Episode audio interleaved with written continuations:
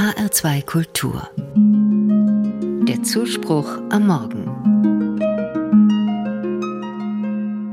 Wenn ich bei meiner Nachbarin an der Tür klingle, dann sagt sie immer: Komm rein.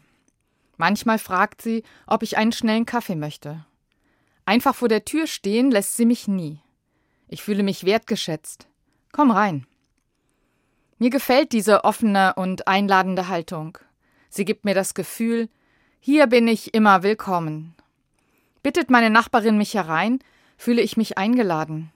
Ich merke, sie hat Interesse an mir und tauscht sich gern mit mir aus. Ich darf in ihre Wohnung kommen und mich dort für eine Weile heimisch fühlen. Einladungen sind für Freundschaften ein wichtiges Zeichen.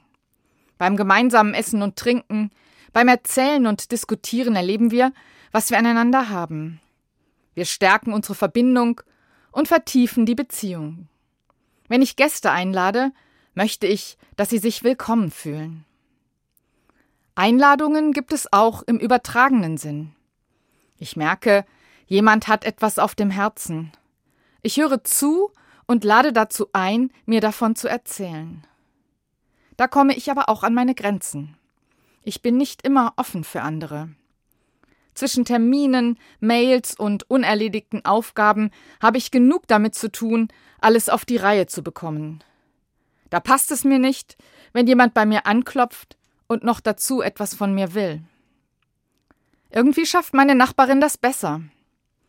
Ich bin dankbar für Menschen wie Sie, die ansprechbar sind, die vielleicht nicht immer alles stehen und liegen lassen für mich, die mir aber vermitteln, im Zweifel bin ich für dich da. Immer ansprechbar, so begegnet mir auch Jesus in den Erzählungen der Bibel. Ein Satz von ihm bringt das auf den Punkt. Jesus sagt, Wer zu mir kommt, den werde ich nicht abweisen. Dieser Satz löst in mir etwas aus. Er spricht mich an, weil ich mir wünsche, angenommen zu sein. Hier werde ich nicht abgewiesen. Mir gibt das Sicherheit im Leben.